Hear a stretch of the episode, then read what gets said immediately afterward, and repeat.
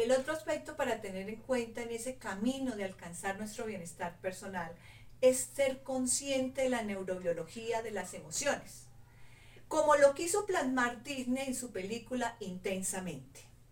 Nuestras emociones primarias que son el miedo, la ira, la tristeza, la alegría y el asco, cumplen una función adaptativa de supervivencia, que van desde la conducta agresiva que te dispone a pelear, o la conducta de evitación que te lleva a huir, o peor aún, la conducta de paralizante que te lleva a aguantarte y a mantenerte ahí frente al estímulo aversivo.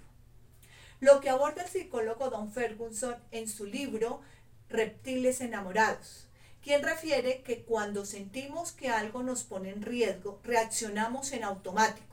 Ante esta situación de riesgo, nuestro comportamiento es pelear o huir. En esos momentos no escuchamos, mucho menos estamos analizando. Entonces, date un respiro, escucha la música que te gusta, sal y camina un momento, eh, toma un vaso de agua, haz aquello que te quite de ese momento para que no se desencadenen ese tipo de, de emociones que te lleven a perder el control. Permítele al otro que también se dé un respiro. Soy Silvia Cristina Villa García, su terapeuta.